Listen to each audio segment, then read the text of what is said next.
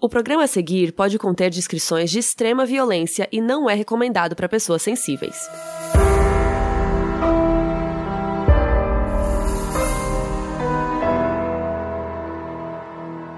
Olá, pessoal! Estamos de volta! A gente tinha comentado a ordem dos episódios no nosso Twitter, que para quem não sabe é moduspod, mas preferimos alterar ela para ficar tudo bem contado e ainda estamos arrumando uma surpresinha para vocês.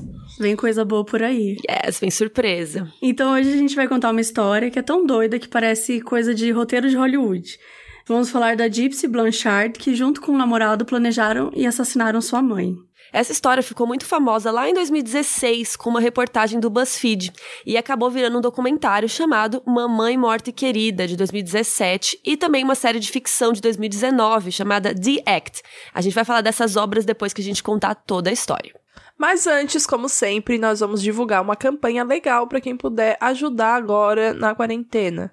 A comunidade da Maré, na zona norte do Rio de Janeiro, está com uma vaquinha para ajudá-los no combate à Covid-19. Eles querem que todas as pessoas de lá recebam as informações corretas de higiene e principalmente considerando a condição que eles vivem lá, porque eles moram em favelas, né? Então, como que eles podem evitar aglomerações se eles moram em cômodos pequenos e como não ir trabalhar se eles precisam disso para viver? Eles estão distribuindo cartazes com informações importantíssimas, né, em locais de aglomeração, estão usando carro de som para circular pelas ruas, entre outras ações de conscientização. Como sempre, a gente deixa o link nas nossas redes sociais e na descrição do episódio. Quem não puder ajudar por agora, compartilha que já ajuda muito. Então vamos lá, vamos contar essa história. É bizarra, né? É uma história bem bizarra. É. E a gente começa nem pela Gypsy, que foi essa menina acusada de matar a mãe. Vamos começar pela mãe, né? Que é a Didi Blanchard.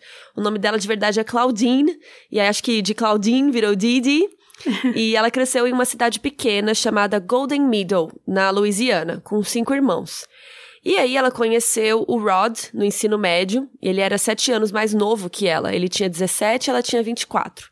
E aí eles namoraram uns quatro ou seis meses e ela acabou engravidando. Mas ele achou que eles tinham que casar, que era né, a coisa certa a fazer.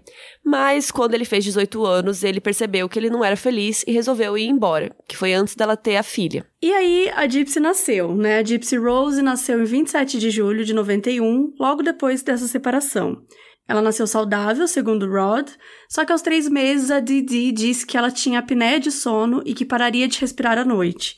E aí foi quando ela começou a levar a Gypsy para o hospital. Depois eles fizeram vários testes, monitoraram o sono dela e os médicos não encontraram nenhum problema. Só que a Didi não estava convencida. Ela sempre reclamava dos médicos, reclamava dos remédios, achava que eles não levavam a sério. E como ela já tinha trabalhado como assistente de enfermagem, ela tinha um conhecimento técnico sobre isso. E foi aí que ela contou pro Rod que a Gypsy tinha anomalia cromossômica. O que, que é anomalia cromossômica? São... Boa pergunta. Boa pergunta. São alterações genéticas causadas por diversos fatores conhecidos ou desconhecidos e que podem ocasionar diferentes repercussões, entre elas alterações de desenvolvimento neurológico, ósseo, cardíaco. Um exemplo de uma anomalia cromossômica é a síndrome de Down. Então, em 1999, aos 8 anos, né, e a pedido da Didi, a Gypsy começou a usar cadeira de rodas e também fez uma cirurgia para inserir um tubo de alimentação em seu estômago, devido à sua distrofia muscular e leucemia. Ela foi alimentada por esse tubo com um suplemento até os 20 anos. Meu Deus. Também aos 8, todos os dentes dela precisaram ser removidos e se acredita Gente. que os dentes ficaram podres por causa da quantidade de remédios que ela tomava ou por causa da cirurgia que ela fez de remoção das glândulas salivares. E essa última cirurgia aconteceu porque a Didi tinha muito medo que a Gypsy se afogasse quando tivesse convulsão, porque ela babava muito. Então os médicos realizaram, né, a cirurgia. Cara, todos os dentes da menina. Ser alimentada por um tubo, meu Deus! É muito triste. Ela também foi operada nos olhos várias vezes. Colocaram tubos nos ouvidos dela por conta de supostas infecções. E ela também respirava com oxigênio e tinha que ficar andando com ele. Mas ela dizia que atrapalhava mais a respiração do que ajudava. Enfim, foi uma infância muito sofrida, né? Ela passava mais tempo no hospital do que em casa, gente. Porque imagina esse tanto de coisa Sabe, é, é surreal, assim, porque a menina tinha o quê? Oito anos, sabe? Então, ao longo dos anos dela, isso foi acontecendo. E por causa dessas doenças todas da Gypsy, a Didi não conseguia ter tempo para trabalhar, então ela ficava cuidando da filha em tempo integral. E já a Gypsy não ia à escola, ela tinha aula em casa, porque a Didi falava que ela era cinco anos mais nova intelectualmente do que as crianças da idade dela.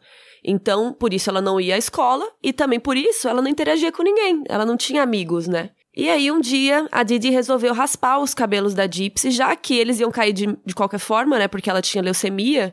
E aí, praticamente, por muitos anos, a Gypsy foi careca. Ela sempre estava raspando o cabelo dela.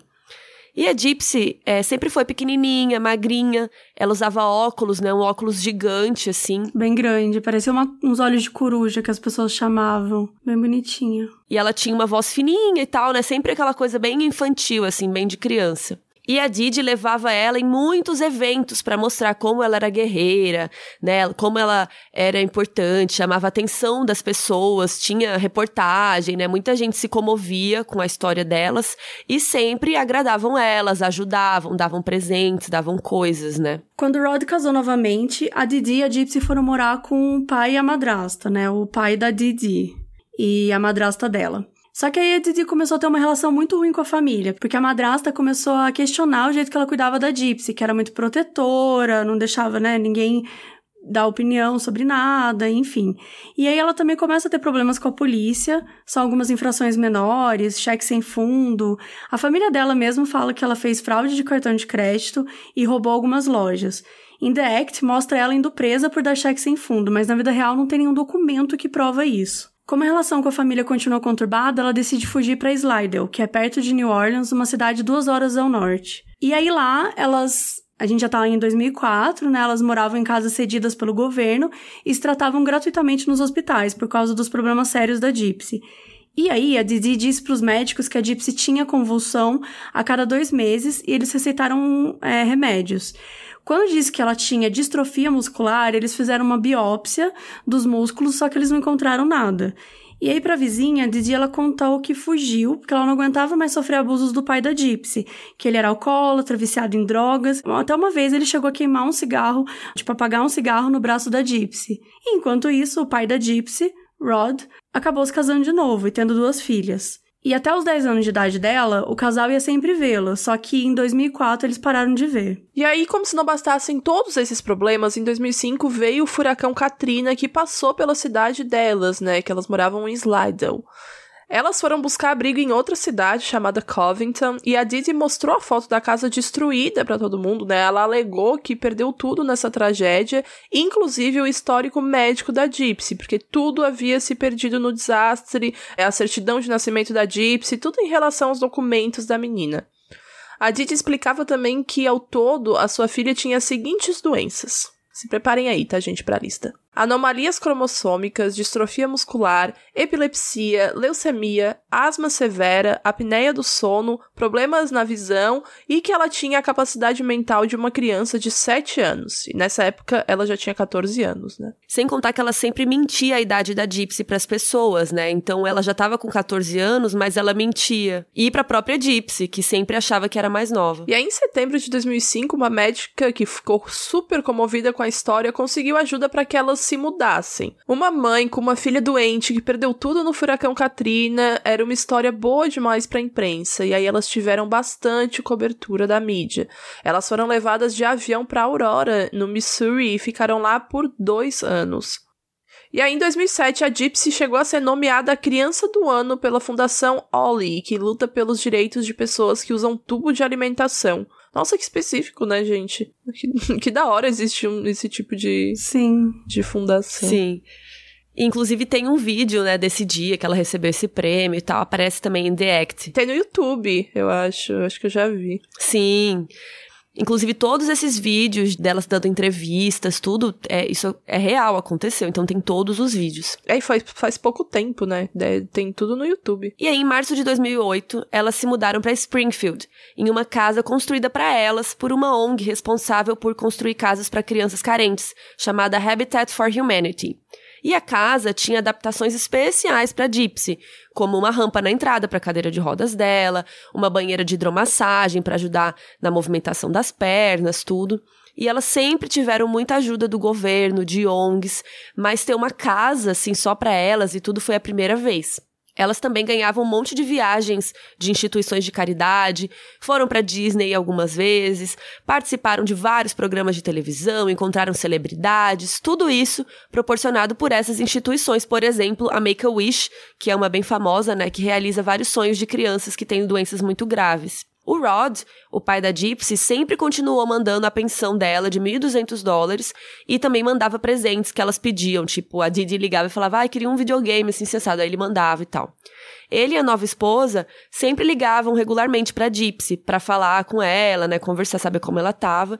Só que sempre que eles falavam de ir visitar, a Didi inventava alguma desculpa, mudava os planos, tipo, falava, ah, beleza. Aí perto do dia ela mudava, falava que não ia dar mais e tal. E o pai aceitava. É, ele tipo, ah, então tá, né? Que pena. Pois é, tô me esforçando muito para ver minha filha. É, eu tenho ódio desse cara, mas a gente vai discutir isso mais tarde. Sim. E apesar delas terem uma relação super bonita e inspiradora, também era muito sufocante pra Gypsy, né? Ela não tinha nenhuma decisão sobre si mesma, tipo, ela já era adolescente, ela nem sabia que ela era adolescente, né? Ela era tratada como criança. A Didi não deixava ninguém se meter na vida delas, porque ela gostava de estar no controle da situação.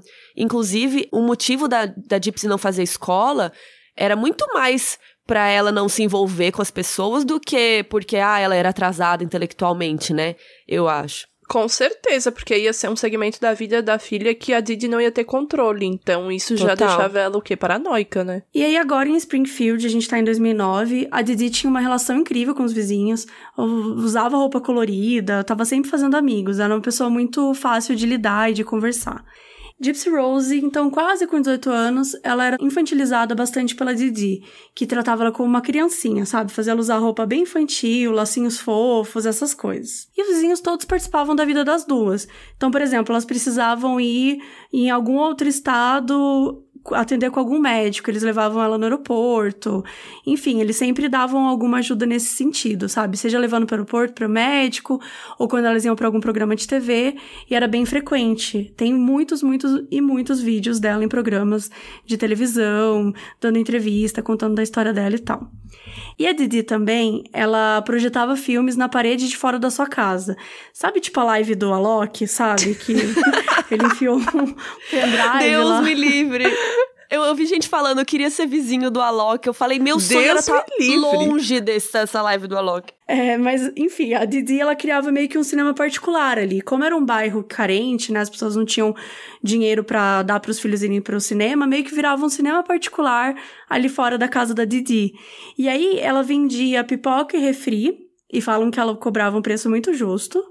Amo esse detalhe. E ela vendia isso, com esse dinheiro ele seria usado para o tratamento da Gypsy. Daí, quando a Gypsy completou 18 anos, o Rod ligou para parabenizá-la e a mãe pediu para ela não contar a idade verdadeira, porque a filha acreditava que tinha 14 anos. E aí o pai concordou. Mano, Ai. por quê? Tipo assim, não é. Oi? Não chegou. Sei lá, não teve um momento que você parou e falou assim: nossa, talvez isso seja estranho.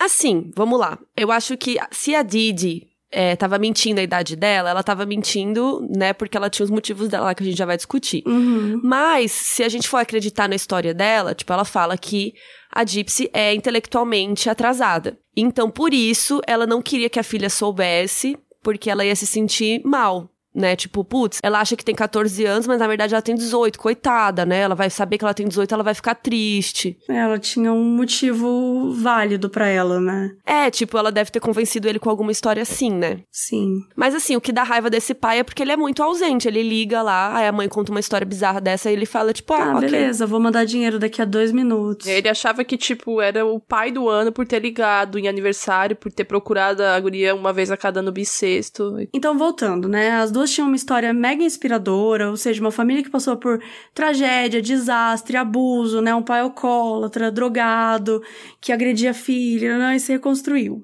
E aí, nesse mesmo ano, alguém anônimo denunciou a Didi por possíveis maus tratos. Quando ela foi investigada, ela contou que ela mentia algumas datas e sobrenomes porque ela queria fugir do ex dela abusivo. E aí aceitaram e foram embora. A polícia ouviu o que ela falou e foi embora. Ninguém investigou se o cara era abusivo mesmo. Ninguém investigou os documentos que ela mostrava. Sim. Eles só falaram: ah, era abusivo? Não, agora eu entendi porque que você mudou suas datas e sobrenomes, beleza. Não investigou. E sempre voltava para aquela narrativa de pena, né, dela. Tipo assim, ai, nossa, eu não vou nem investigar. Sim. Porque as pessoas pensavam isso, né? Porque ela nunca Coitada. mentiria isso. Uma mãe tão devota da filha, sabe? Tão dedicada, jamais faria isso. Sim. Imagina, todo mundo conhece elas, elas estão em programas de TV o tempo inteiro. Tipo assim, grávida Taubaté nível um milhão, tá ligado? Que é bizarro. Não, total. E ainda mais que assim, ao longo da vida dela, ela fez 30 cirurgias.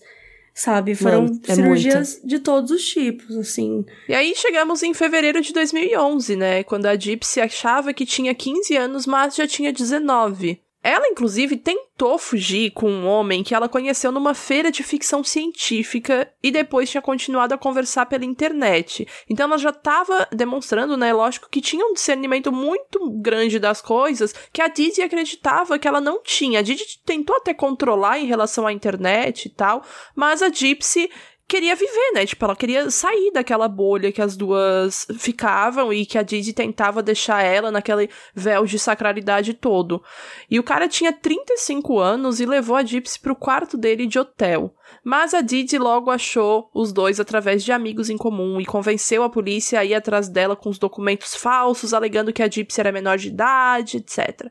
E aí, como punição, depois que ela já recuperou a Gypsy, né, ela destruiu o computador da menina com um martelo e disse que se ela tentasse fugir de novo, ela faria o mesmo com os dedos da garota. E, inclusive, ela amarrou na cama também por duas semanas com algemas e uma coleira de cachorro, negando até mesmo dar comida pra Gypsy. Ela disse que se a menina tentasse ligar pra polícia, ela ia mostrar o documento que provava que ela era mentalmente incompetente e a polícia não acreditaria nela. O que é verdade, né? A polícia realmente não acreditaria nela. É, porque já temos provas que isso e... aconteceu antes, né? Sim. E esse documento, ela fez esse documento que a Gypsy era legalmente incompetente, né? Que a, não, a Didi que mandava nela, mesmo ela sendo. Porque ela já era maior de idade, mas ela também mentia isso nos documentos, né? Então ela falava que quem mandava na vida da Gypsy era a Didi. E aí em 2012, a Gypsy já tinha uns 20, 21 anos sem saber que tinha essa idade, né? Ao mesmo tempo que a Gypsy era aquela garotinha indefesa que a Didi apresentou ao mundo, ela também era uma adolescente querendo novas experiências e a cada dia ela estava mais cansada de conviver com a própria mãe, sabe? Porque ela se sentia sufocada.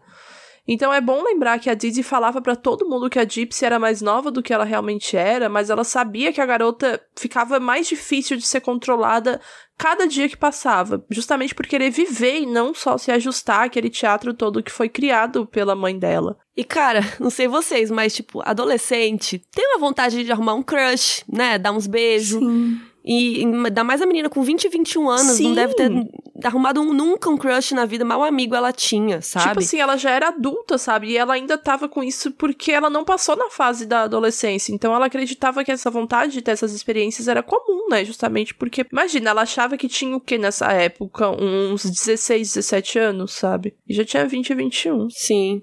E assim, já com 16 anos, você já tava querendo, né, dar uns beijos também. E imagina, tipo, ela não tinha nem amigo. Imagina arrumar um boy magia. Era muito difícil pra, pra Gypsy. É, porque ela era controlada o tempo inteiro, né? Então ela não conseguia viver nenhum tipo de fantasia que ela tinha na cabeça dela. E ela assistia um monte de coisa, então imagina na hora que ela quisesse viver qualquer uma dessas coisas, né? Ela se sentia extremamente solitária. Mas eventualmente a Gypsy deu os seus pulos e voltou para o mundo online, se cadastrando num site de namoro cristão. Foi lá que ela conheceu um cara chamado Nicholas Goldjohn, que era seis anos mais velho que ela, ou pelo menos ela acreditava que era. É, na verdade, se fosse contar a idade que ela achava que ela tinha, ele era seis anos mais velho, mas na verdade ele só era dois anos mais velho que ela. Então, logo que eles se conheceram, eles se tornaram inseparáveis, né? Entre aspas, porque se tornaram inseparáveis virtualmente. Eles conversavam o dia todo e ela, inclusive, mandava as famigeradas nudes para ele, é, realizando fetiches que ele dizia ter, tipo ver ela vestida com tal roupa, com tal fantasia e tal. O famoso web namoro, né? É, web namoro, gente, famigerado. E ele pedia para ela mandar fotos estilo BDSM, sabe? Que é bondas de disciplina, dominação e submissão. Ele pedia para ela chamá-lo de senhor e etc, porque isso faz parte de todo o rolê do BDSM. A fantasia dele, né? É. E tem umas fotos dela com peruca, lambendo uma faca, umas coisas assim, umas coisas meio bizarras, né, pra quem tá de fora, só que tipo, ser ali, da relação dos dois, os dois que, que tinham que saber, né? E o Nicholas, em 2013, ele chegou a ser preso por conduta indecente no McDonald's. Ele tava assistindo filme pornô num tablet. Quem consegue ser preso por conduta indecente no McDonald's e ser um filme pornô num tablet. Cara, eu acho que isso deve ser muito comum. Sério? Eu acho que a gente não sabe. Porque o McDonald's é um lugar sem terra de ninguém, né? É, eu acho que a galera deve ter uma conduta indecente no McDonald's, com certeza. Mas não assistindo pornô, entendeu? Eu acho tão bizarro. É porque eu acho que o McDonald's é um lugar meio, tipo, que não é sua casa, mas você pode ficar lá sentado num canto, tipo, sem ninguém te incomodar, sabe? Sim. Acho que é meio essa vibe. Ainda mais na, nos Estados Unidos, que deve ter McDonald's, tipo, em toda a esquina, né? Mas assim, eu tento imaginar a situação. Você tá sentado na mesa, e aí, tipo, como assim? Algum funcionário viu, alguém que tava do lado, e aí ligou pra polícia? Tipo assim. Sim. Sei lá, no Brasil ele ia tomar uma coça e ia vazar, né? Ah, que o Brasil a gente resolve as coisas mais rápido, né? Mais fácil. mais violento também. É, ou violento. Enfim, os dois continuaram conversando online e dando força aí ao web namoro. E aí, em 2015, a Gypsy combinou com o Nick um plano deles se esbarrarem num cinema, sem querer querendo, para ele conhecer a mãe dela. E aí ela pagou para ele viajar até lá. Aí era o plano para que, tipo, eles iam fingir que se conheceram nesse cinema, pra mãe não saber que eles se conheceram online, né? Aí a Didi ia conhecer ele, talvez eles poderiam ter algum tipo de relacionamento, a mãe ia saber que ele existia e tal. Aí, beleza, até aí deu certo. Eles se esbarraram lá no cinema. E aí, lembrando que ele morava em outra cidade, né, gente? A Gypsy pegou um dinheiro e pagou para ele ir até a cidade dela se esbarrar no cinema. Não, e você vê que, tipo, o fato dela ter conseguido fazer isso sem a mãe descobrir é que prova que realmente ela tinha aquela sangue adolescente, né? Rebelde. Aquela, aquela rebeldia. Quem nunca, né? Fez, fez um negócio desse. E aí rolou isso, deu certo, eles se encontraram e tal. Aí a Gypsy falou assim: ai, mãe, eu vou ao banheiro e tal. E inclusive em The Act mostra, tipo, a mãe falando assim: não, eu vou com você, minha filha. Aí ela: não, não, mãe, eu vou sozinha. Deixa. Agora não. Acho que eu vou, eu sei, eu sou independente. Aí a mãe dela, tipo, ah, beleza. É, aí a gente não sabe se isso aconteceu, né, na vida real, mas eu imagino que, que pode ser algo assim. Bom, a Gypsy disse que ia ao banheiro, e aí ela encontrou quem no banheiro? O Nick. Quem? E aí os dois fizeram sexo. A Gypsy perdeu a virgindade no banheiro do cinema lá. E aí, depois, ela disse que achou ele meio estranho ao vivo, quando ela conheceu ele ao vivo, mas ela falou, beleza, seguiu o baile, né? Já tava falando com ele mesmo, beleza. Continuaram falando online depois desse encontro, tudo. E aí, a Gypsy resolveu contar tudo para ele sobre a vida dela com a mãe. E aí a gente vai descobrir que a mãe forçava a Gypsy a fingir que era doente, que a mãe enganava Deus e o mundo e que elas já tinham conseguido muito dinheiro com essas mentiras. E é foda, porque a Gypsy era, ela era criança, então ela não tinha noção do que a mãe dela estava fazendo era errado, ou se realmente ela era doente ou não, né? Sim, ela era uma peça, né? Tipo, na, na vida do, da Didi. Ela era drogada com remédio, né? A mãe dela ficava dando um monte de remédio que também não tinha como ela ter uma racionalidade diante dessa situação. Sim. Acho que uns remédios para deixar ela meio passada, Total. né? Tipo, meio submissa, essas coisas. E era isso, a Gypsy nem sabia direito que remédio ela tomava, né? Tipo, como que uma criança vai discernir, sabe, o que, que ela tá tomando, o que, que ela não tá, se o tubo da barriga dela é- era pra ser ou não. E a primeira coisa que a Gypsy descobriu foi que ela conseguia andar.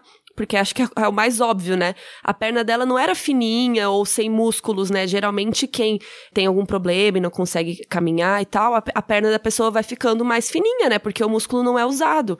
E a perna dela tinha músculos funcionais. Tanto que quando faziam exames, parecia que ela poderia andar, mas ela não conseguia. Mas na verdade ela conseguia, ela foi descobrindo isso em casa sozinha. E inclusive chegou num ponto que ela já andava em casa. Cara, e é bizarro, né? Porque, tipo, é o que o nosso cérebro tá condicionado a pensar já. Ela foi criada a vida inteira como se ela não conseguisse andar, então ela já, já tipo, ela nunca nem chegou a pensar em levantar. Sabe? Ou alguma coisa assim. Ela simplesmente acreditava que era aquilo ali e deu, sabe? Tava tão cravado na cabeça dela que ela não conseguia andar que era chegava a parecer de certo absurdo para ela, sabe? Tentar ficar em pé e etc, porque ela não conseguia. Justamente até por não fazer isso o tempo inteiro e ficar sempre sentada, sempre na cadeira de roda. E, cara, eu não, cara, eu não consigo, velho. Esse caso ele me deixa surtada, porque isso é muito cruel, é muito bizarro. A gente costuma muito falar de relação abusiva entre um casal. Às, às vezes a gente fala sobre relação abusiva entre amigos e tal, mas isso é um clássico da relação abusiva né? Você fazer a pessoa acreditar que ela não é aquilo que ela é, né? Ficar mentindo pra ela, enganando, drogando. É, é Tirar um... de perto dos amigos. Nossa, sim. Total, isolar, né? Isolou totalmente. O que eu pude fazer para ela não sair, para ela não ir na escola, para ela não ir na faculdade, para ela não ter uma vida que não fosse do meu lado, sobre o meu comando, sobre a minha ordem, inclusive usando coleira de cachorro. É, assim, é, isso é o cúmulo. Né? Sério. Né? E aí a, a Didi, inclusive nessas entrevistas e tal, se vocês forem reparar, ela sempre ficava segurando a mão da Gypsy nas entrevistas. para ficar, tipo, se ela falasse qualquer coisa errada, ela apertava a mão dela. Porque quando chegasse em casa, ela ia se ver, né? Ela ia apanhar, ia acontecer alguma coisa ruim com ela. Inclusive esse lance das pernas, porque é óbvio que a Gypsy mexia as pernas. Não necessariamente ela estaria andando, mas a perna dela mexia, porque ela era saudável. Então a mãe dela ficava segurando e falava pra ela, tipo, olha, a perna, sabe? Só que a Gypsy era tão ali dentro daquele mundo que ela nem percebia o quão errado isso era. Aí, claro que quando ela foi ficando maior, ela foi sentindo que tinha coisa, uma coisa muito estranha. E aí ela contou tudo pro Nick e foi direto ao ponto. Ela queria a ajuda dele para matar a mãe. E aí eles poderiam fugir em paz e ficar, né, longe dela e ter o relacionamento deles. E depois disso, isso foi desenvolvendo muito rápido, assim, porque a Gypsy já estava pensando nisso há um bom tempo. E ela e o Nick tiveram um relacionamento aí de uns dois anos, assim, online. Então eles ficaram conversando por bastante tempo sobre tudo isso. É, e ela chegou a pensar que não tinha outra alternativa, né? Porque ela já tinha tentado fugir, daí a mãe dela teve aquele surto de quebrar tudo com martelo, de deixar ela amarrada na cama por mais duas semanas, então ela pensou, eu imagino, né, que ela tenha pensado isso. É, se eu tentar fugir de novo e ela descobrir o que que ela vai fazer comigo, sabe? Ela vai martelar meu dedo mesmo como ela prometeu que ia fazer? É, e a gente se pergunta, como, que, como assim que a mãe da garota fingia tudo? Como que isso aconteceu? Então, assim, era, era uma fraude financeira levada ao nível máximo, é isso? Sim, é isso, também. Só que é muito mais do que isso. O fato da Didi forçar a Gypsy a se alimentar por um tubo, fazer cirurgia, como a gente falou, é, de visão, para resolver problemas inexistentes, forçar a menina a crer que ela precisava de cadeira de rodas quando na verdade ela podia andar perfeitamente. Cara, eu acho um cúmulo. Ela tirou as glândulas salivares da criança. Sim. Tipo, que? Isso era um sintoma claro e evidente da síndrome de Munchausen, por procuração. Então, a síndrome de Munchausen, o que, que é isso? É né? uma desordem psiquiátrica que ela se manifesta de duas formas. Uma que a pessoa em questão ela finge estar doente ou traumatizada para ter acolhimento de alguém próximo. É diferente de hipocondria, né? Pois quem sofre de Munchausen sabe que não está doente e mesmo assim faz o... Ah, eu tô aqui doente, eu tô enfermo. E outro tipo, que era o da Didi, é o Munchausen por procuração, que é uma síndrome cuja pessoa induz, força ou finge uma doença em alguém que está sob seus cuidados né, sob a sua guarda, geralmente uma criança ou idoso, em troca de alguma gratificação emocional. Então é uma forma de abuso infantil. E essa síndrome, ela ditava todos os passos da Didi, a ponto dela não só trocar de médico sempre, né, para eles não poderem desconfiar, como também a falsificar documento, exame, inventar diagnóstico para cada médico. De certa forma, até o lance da Katrina foi muito importante para ela naquela época. Ela, né, jogou o negócio que, ah, eu não tenho mais histórico médico, e ela conseguiu falar, inventar tudo que ela queria para os médicos e tudo mais. E não é só bizarro, como é assustador quando a gente pensa todo esse nível de manipulação, né, que você precisa ter para chegar nesse ponto. O fingimento das doenças da Gypsy era a atividade central da vida dela. E tudo isso é muito bizarro porque o Munchausen por procuração e o Munchausen é uma doença. Ela tinha problemas psicológicos mesmo, então ela achava que ela tinha que fazer isso, né? Ela achava que tipo esse era o único jeito que ela ia receber atenção, que ela ia ser considerada uma boa mãe. Só que isso muito provavelmente começou sem querer querendo lá no comecinho, quando ela achou, talvez ela realmente achou que a Gypsy não estava respirando quando ela tinha três meses de idade, e ela levou no médico, imagina você uma nova mãe, você fica ali, nossa, meu Deus, será que a menina tá bem, será que não tá? Então eu imagino que isso foi se desenvolvendo muito aos poucos, sabe? Ela, não, não, não, ela não tá bem. E aí ela foi já deu um remédio. E aí quando ela viu, ela já tava num negócio tão grande que ela tinha que falsificar documento, que ela tinha que. Não tô defendendo ela, tá? Pelo amor de Deus.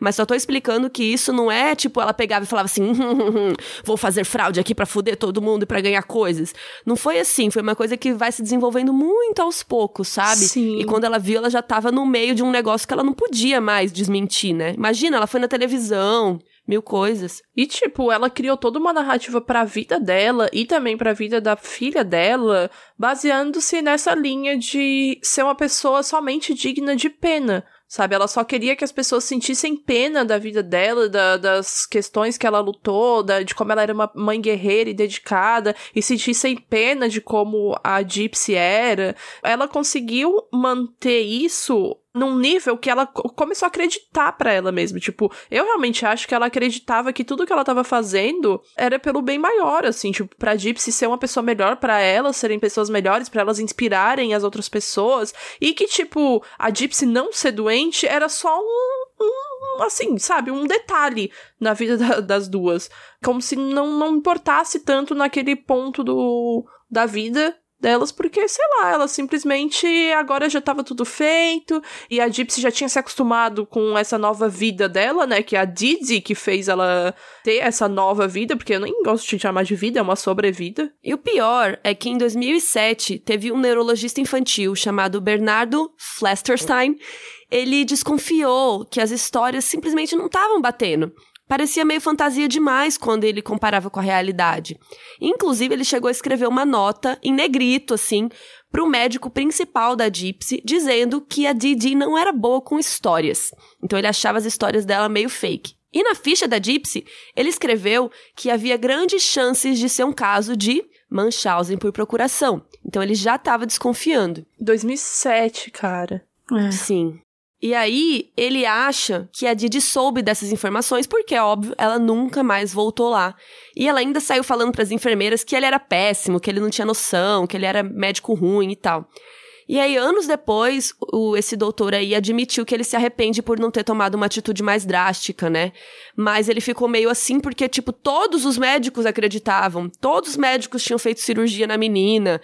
E só ele desconfiou, então ele ficou tipo, ai, mas sei lá, né? Eu vou é escrever aqui e deixa quieto. Isso é meio merda, né? Porque, tipo, é a profissão dele, meu filho. Sabe? Independente dos outros acreditarem ou não, ele tem que dar o diagnóstico que ele viu. Lógico que é super difícil, imagina, tipo, toda a cidade conhecia as duas, todo, todas as pessoas médicas, todos os médicos que ele conhecia. É, era isso que eu ia falar, ela aparecia na televisão, todo, tipo assim, não tinha como ela tá mentindo, né? Eles acho que acreditavam nesse, desse jeito, assim. Eu fico pensando muito como deve ser difícil fazer isso também, né? Questionar, né? Tipo assim, imagina você questionar e falar, que absurdo, uma mãe tão, né, tão, tão incrível com a filha, que faz tudo por ela. O meu ponto é que, tipo, ele poderia pelo menos ter falado pros colegas dele, sabe? Ele disse que comentou com um ou dois colegas, mas que eles eram muito, tipo, ah, é, elas já elas estão há anos aí e tal, é uma história conhecida, acho difícil, etc. Mas sabe, pelo menos alerta. É foda porque, tipo, ela, ela já tinha feito tantas cirurgias, a Mabê falou umas 30 cirurgias. Como que depois de 30 cirurgias ele ia falar, ah, não, era. Brinks, é. na verdade não era. Tipo, ela nunca teve nada. É foda falar isso também. Tipo, eu entendo que ele devia ter feito algo a mais, mas também entendo ele ter ficado receoso ou ter só escrito e comentou. Ele disse que comentou, né, com alguns colegas. Ele comentou, ele comentou com um colega, se não me engano, de Springfield, que meio que falou assim: ah, cara, elas são muito, tipo, conhecidas e tal, acho difícil isso acontecer e foi isso, assim. Tanto que até ele se arrepende, eu acho, justamente por ser, ter sido uma pessoa que desconfiou lá no início, no início não, né, mas lá, tanto tempo antes de tudo acontecer, e não se pronunciou, acabou tendo esse receio. E outra coisa bem estranha é que a própria família da Didi também acha que a mãe dela, a Emma Petrie, morreu por culpa da Didi, que foi deixando ela morrer de fome aos poucos. E aí, né, ela morreu e aí o pai da Didi casou com outra mulher, que é a Laura. E aí no documentário, ela diz que a Didi tentou envenenar ela com herbicida, que é tipo um produto que você usa no jardim para controlar bicho, erva daninha e tal. E ela ficou muito doente nessa época. E aí lembra que a Didi morava com eles e depois ela se mudou. Quando ela se mudou, a saúde da Laura ficou ótima. Que coisa, né? Muito estranho. E aí a vontade da Gypsy de se livrar dessa sobrevida que a mãe dela oferecia só aumentava, porque pelo menos desde abril de 2014 ela já planejava se livrar da Didi, porque um amigo do Nicholas disse que ele tinha comentado sobre isso com ele, assim, levemente. Em junho de 2015 ele foi até a cidade da Gypsy destinado a matar a Didi, a pedidos da garota, né? Porque ela se abria com ele dizendo que não aguentava mais, e o Nick foi a primeira pessoa que de fato ofereceu uma proteção para Gypsy. Ela se sentiu desse jeito, inclusive nas palavras dela mesmo, que ele foi a primeira pessoa que estendeu a mão e falou para ela que ia ajudar ela, sabe? E aí durante a noite a Gypsy abriu a porta para ele entregou uma faca, luvas e fita adesiva. O Nick ele foi até o quarto da Didi e a matou com várias facadas nas costas enquanto ela dormia. E quando o assassinato ocorreu, a Gypsy achava que tinha 19 anos, mas ela já tinha 23 e a mãe 48. A Gypsy também não queria ver nem ouvir nada do que estava acontecendo, então ela ficou sentada no chão do banheiro, cobrindo os ouvidos e esperando o Nick acabar. Depois de tudo, a Gypsy disse que ele queria estuprar a mãe dela, mas para proteger a mãe, ela deixou ele a estuprar no seu lugar. Tipo, Cara, e tem umas fotos dela com marcas no corpo e ela disse que chegou num ponto que ele começou a machucar e ela pediu para ele parar e ele não parou. Já ele disse que o sexo foi consensual e que ela gostava justamente de sexo pesado, etc. O Nick também contou que eles fizeram sexo oral depois, mas perceberam que tinha muita coisa para limpar, empacotar e aí pararam. Eles levaram embora 4 mil dólares em dinheiro que estava lá na casa e fugiram para um hotel fora de Springfield. Ficaram lá até por alguns dias. Tem uns vídeos bem estranhos desses dias que eles fizeram.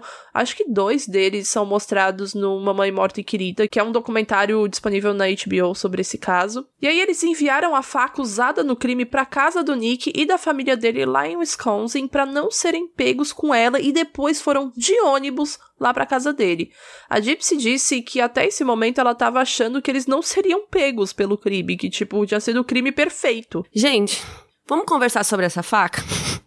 Eles enviaram a faca pelo correio para o mesmo lugar que eles estavam indo? Qual a lógica disso? Tudo desde o começo só mostra como eles não tinham nenhuma noção, principalmente ele, né? Não tinha nenhuma noção, não só da lei, mas de nada da vida, assim, porque eles realmente acreditavam que estavam cometendo o crime perfeito e eles conversavam sobre isso por celular, sabe? Por computador também. Mensagem. Eles, é, eles planejaram tudo por mensagem, tá ligado? Eles não, não chegaram a limpar toda a casa casa lá também. É, eles limparam algumas coisas, mas não tudo, etc. Não, não, enfim, não foi algo ultra organizado. Não, e até a Gypsy, porque eles iam chegar lá encontrar o corpo da Didi e iam falar: Nossa, e a Gypsy, cadê? Tipo, eles não fizeram nada com relação a isso eles não pensaram nessa, nessa parte do plano, né? O que, que as pessoas iam achar da falta dela. Sim. Né? E eles só, tipo, ah, mataram aqui. E tipo assim, eles deixaram a casa como tava, com a cadeira de rodas da garota lá, sabe? Todo mundo sabia que ela não conseguia, não, não ficava sem aquela cadeira, etc. Mas enfim.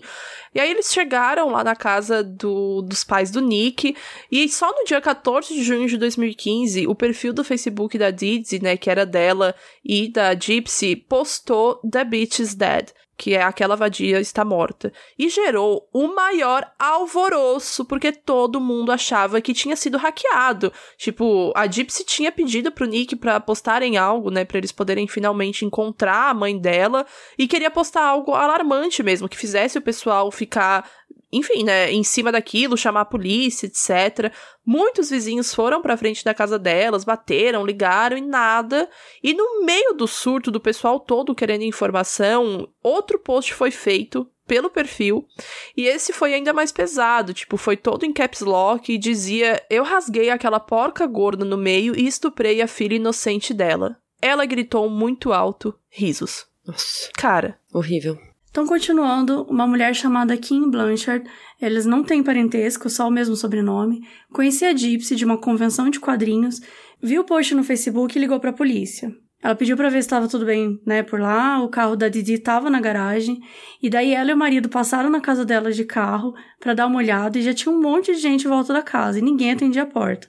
As janelas dela sempre foram meio tapadas com um negócio preto, até porque dentro da casa a Gypsy já estava circulando sem cadeira de rodas.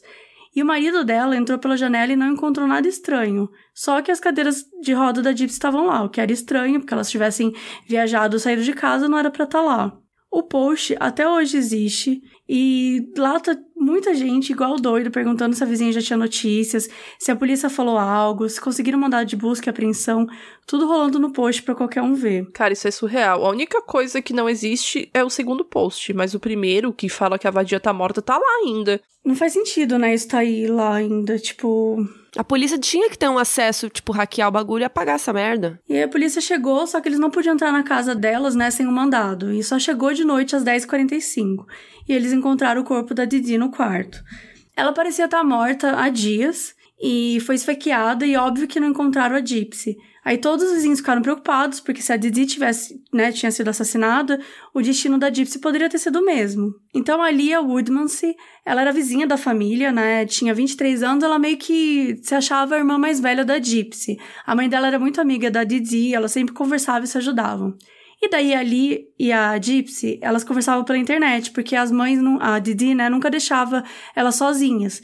E um dia a Gypsy contou que tinha uma conta no Facebook escondida da mãe, com o nome Emma Rose. E aí, nessa conversa, a Gypsy contou que tinha, né, um namorado online, contou do crush, falou o nome dele, e que eles já estavam conversando há uns dois anos. E aí ele mostrou as, as mensagens para a polícia, que foram rastreados até a casa dele, em Big Bend, Wisconsin. E aí, no dia 15 de junho, a, né, no dia seguinte, a polícia foi até lá e os encontrou. Só que a Gypsy estava andando, com o cabelo crescendo, não tinha nenhum dos remédios ou tanque de oxigênio, né? Tipo assim, o que, que tá acontecendo? E aí, naquela noite, né, pegaram eles e interrogaram. E aí, quando foi interrogada, a primeira coisa que o detetive fala pra Gypsy, olha, sua mãe morreu, não sei o quê. E, e ele continua falando, e aí a Gypsy fica tipo, não, para, para. E começa a chorar. Ela fala, não, peraí, ela finge que ela não sabia que a mãe dela tinha morrido. E aí o detetive, tipo, eu sei que você sabe. Tá tudo bem, eu sei que você sabe.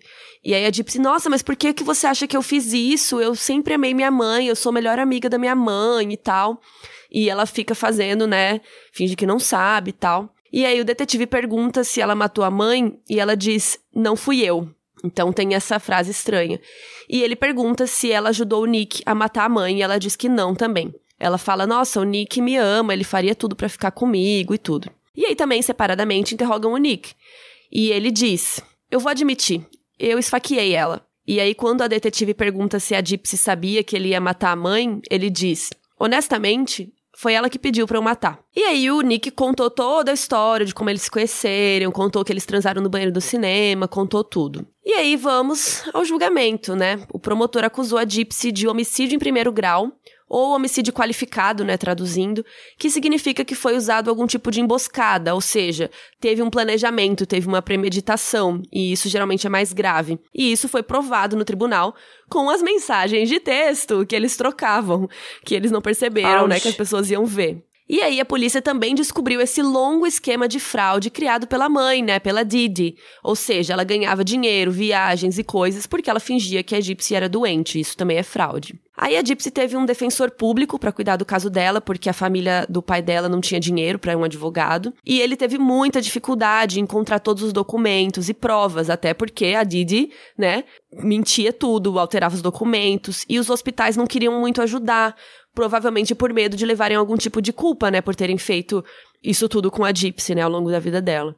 E aí, quando ele conseguiu acesso a todos os documentos, ele ligou para a promotoria, que é quem acusa, né, para negociar um acordo. Ele preferia que a Gypsy confessasse um homicídio de segundo grau, que a pena é mais branda, né, do que o homicídio qualificado, porque no qualificado ela podia pegar prisão perpétua, podia pegar pena de morte. Então ele falou: "Eu prefiro que ela confesse logo e aí ela pega uma pena mais de boa". E nesse acordo ele também conseguiu que ela não tivesse que testemunhar no julgamento do Nick. Então a primeira vez que o Rod, né, o pai dela, viu ela andando foi quando viu um vídeo na televisão sobre o indiciamento da Gypsy. E ele disse que ficou chocado, porém feliz de vê-la andando, né, e não entendeu nada. A Gypsy seguia mentindo para o seu pai e madrasta que não tinha feito isso, e no tribunal jogaram as mensagens que ela trocou com o Nick na roda, né, e na hora ela olhou para a família com vergonha. E aí, em 5 de julho de 2016, houve uma audiência, né, pré-julgamento surpresa da Gypsy. Nessa época ela já estava com 24 anos. Ela confessou ter cometido assassinato não premeditado, segundo grau, e ela foi sentenciada a 10 anos de prisão, que era a pena mínima para esse tipo de crime. E ela precisa cumprir 85% da sentença até né, poder pedir a liberdade condicional. Então, em 2023, a Gypsy vai estar tá com seus 32 anos e aí ela vai poder pedir liberdade condicional. E os seus avós, que é o pai da Didi e madrasta, acham que ela deveria ser solta, porque ela já sofreu demais a vida toda. E aí, entre 2017 e 2018, aconteceu o julgamento do Nick, que teve acusações mais graves, porque ele que iniciou a emboscada de assassinato e foi ele quem tinha realmente cometido o ato, né? E os promotores pediram vários exames psiquiátricos. Foi dito que o QI do Nick é de 82 e que ele estava no espectro de autismo. Eles tinham pedido para o julgamento não ser com júri, mas depois mudaram de ideia e a promotoria falou que ele planejou por um ano o assassinato. Mostram as mensagens trocadas, etc. A defesa disse que ele era um pobre cara inocente com autismo que só obedeceu a Gypsy. E no fim, ela testemunhou no tribunal e disse que sim, sugeriu que ele matasse a mãe dela, mas também tinha pensado em engravidar dele para a mãe o aceitar. Ela jogou essa como se fosse assim, tipo, eu sugeri matar, mas eu também sugeri essa outra coisa aqui. Sim. E ele escolheu a outra, sabe? O júri acabou decidindo que ele era culpado de homicídio qualificado, que basicamente diz que ele premeditou sim, e ação criminal armada. Ele foi condenado à prisão perpétua pelo homicídio, já que os promotores não pediram pena de morte, e mais 25 anos pela ação criminal armada. E aqui a gente abre para debate, porque é óbvio que é foda, né, julgar uma pessoa que tava tentando se livrar disso, porque era parecia ser legítima defesa e tal, mas ó, na minha opinião, a Gypsy ela só pensava em como se livrar dessa situação e não pareceu medir consequência dos próprios atos. A única coisa que ela queria era se ver livre, custe o que custar. Tanto que ela chega a falar no documentário que ela prefere a prisão do que mais um ano com a mãe dela, sabe? A repórter, né, pergunta assim: você preferia viver naquela situação ou tá presa? Ela, ah, tá presa mesmo. Aqui eu sou mais livre. Isso é muito pesado, né? É foda porque ela planejou matar a mãe dela. Ela podia ter se livrado disso de outras formas, né? Sei lá, ela podia ter saído andando na rua. Todo mundo ia falar, oxe. Eu não sei se ela podia ter se livrado de outras formas, sinceramente. Assim, eu entendo que era muito difícil, mas não precisava matar a mulher né? Por isso que ela foi presa e tudo. Não foi considerada legítima defesa pela justiça. É, eu, eu discordo. Para mim é muito legítima defesa, assim. Por mais que tenha planejado, eu não, eu não consigo ter empatia pela mãe dela. Eu sei que, enfim, Pode ser que ela deveria ter essa doença e tudo mais, da síndrome e tal. Mas mesmo assim, cara, as coisas que ela fez a menina passar, eu não. Não, horrível. Imagina como a cabeça dela também deveria ser, né? Que ela foi enganada, foi levada a pensar durante tantos anos que ela não era quem ela era de verdade, que ela não tinha a idade que ela tinha, foi amarrada na cama. Então, assim, ela, ela nunca viveu a vida de verdade, né? Quando você fala que ela prefere ficar na cadeia do que lá, é, é uma frase muito forte, mas no fim, ela saiu de uma prisão para entrar em outra. É foda porque além do abuso físico, dos, dos, tubos e dos remédios, tinha um abuso emocional, né? Então é isso que a Mabê falou dela se sentir presa também dentro da cabeça dela, né? Sim, ela era manipulada o tempo inteiro, sabe? Ela ficou até os 20 anos se alimentando por tubos à toa. Ela teve os dentes dela arrancados. 30 cirurgias, gente, pelo amor de Deus, quando era criança. É, é, tão doido que ela ainda vai cumprir esse tempo todo de, né, vai pedir a liberdade e tal, ela ainda vai sair antes dos 33 anos. Quer dizer, olha como ela é nova. E olha por tudo que ela teve que passar. Sabe? Será que com 20 e poucos anos você conseguiria. Ah, não, acho que eu consigo fugir dessa situação. Não sei, assim, sabe? Eu realmente consigo entender porque ela foi tão drástica, porque ela foi levada a uma situação muito drástica. Ela passou por uma coisa muito pesada e ela só conseguiu responder com a mesma coisa. E vocês já pararam para pensar como vai ser a vida dela quando ela sair? Sim. Se ela vai conseguir viver normalmente, se é, sei lá, se ela vai tentar fazer uma faculdade, não sei se ela vai querer fazer, vai tentar fazer alguma coisa, e, tipo, todo mundo vai ficar olhando para ela.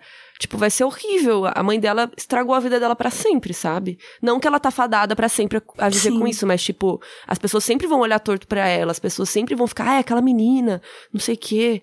Foda isso. É foda porque a gente tem que esperar a sensatez do ser humano, né? Daí é complicado mesmo. É difícil esperar isso, né? É, não dá. E hoje ela tá noiva. Ela tá noiva de um cara que não é o, o Nick, que matou a mãe dela. Deus a livre. É. Então, hoje ela tá cumprindo a pena lá no Missouri, numa cidade chamada Vandalia. E ela parou de tomar todos os seus remédios, ela tá com cabelo comprido, ela ganhou peso.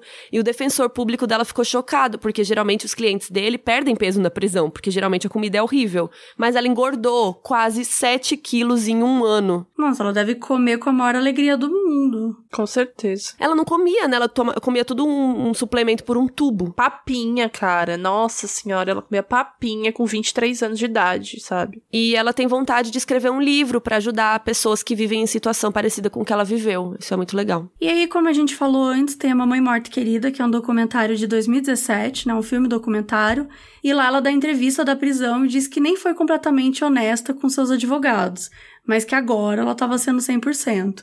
E ela descreve a mãe como uma pessoa super protetora, cuidadosa, controladora, etc. É muito triste uma frase, né, que ela fala numa mãe morte querida, que ela fala que a mãe dela seria a mãe perfeita para uma pessoa que tivesse realmente doente, sabe? Sim, isso é muito triste. Então, ela não, não teria como ter esse parâmetro e considerar ela uma mãe perfeita, porque ela não, não sabe se aquilo lá era amor materno. Ela não sabe discernir essas coisas ainda.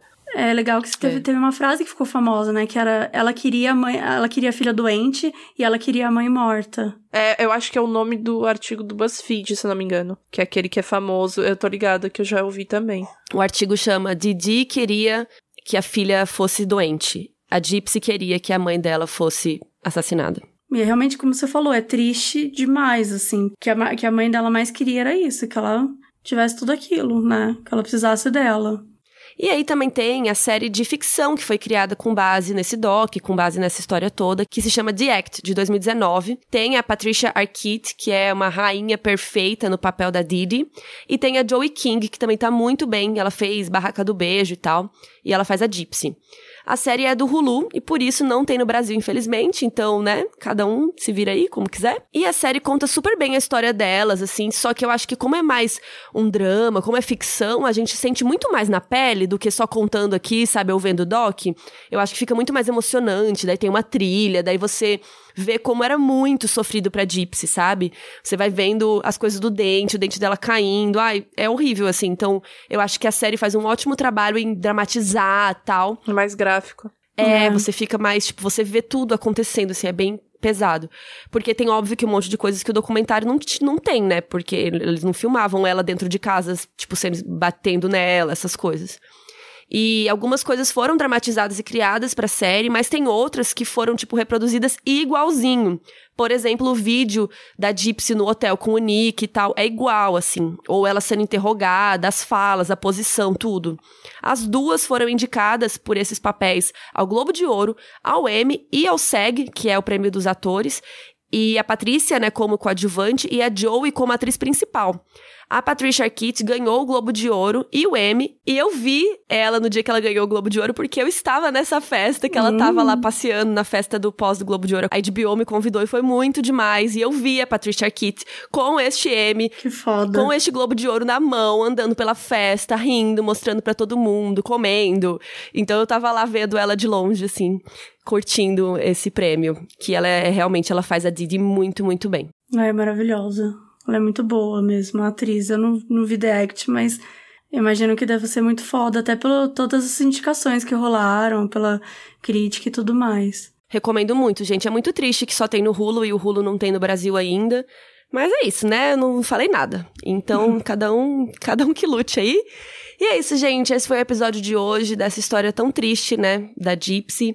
E é isso, vamos torcer para que ela tenha aí um futuro um pouco mais leve, né, a partir de agora. E esse foi o nosso episódio. Entrem nas nossas redes sociais, que é tudo arroba moduspod, que é o Instagram, o nosso Twitter. Vocês podem pedir também o que vocês querem ouvir, mandar dúvidas também, que em breve a gente vai fazer episódios aí respondendo dúvidas. E também mandar conteúdo no nosso e-mail, que é moduspod.gmail.com. A gente tá sempre de olho em todas as redes, então nos siga e vamos ficar conectados. E, gente, é, quando a gente fala que tem algum link, alguma coisa, vão no Twitter do Modspod, tá? Que no Instagram é ruim de colocar vários links no mesmo post. Então, por isso que a gente faz uma thread lá no Twitter, coloca as informações. Então, sempre que a gente soltar um episódio no, no tweet debaixo dele, vai estar tá mais informações e links, tudo que a gente tiver falado aqui. Então é isso, gente. Beijo. Beijo, gente. Beijo, tchau. Modus Operandi é escrito e apresentado por Bel Rodrigues, Mabê Bonafé e eu mesma, Carol Moreira. Esse episódio foi editado por Eduardo Sushi. Nossa música foi criada por Leandro Neco e Léo Braga. A nossa identidade visual foi criada por Banjo e quem cuida das nossas redes sociais é a Mabê.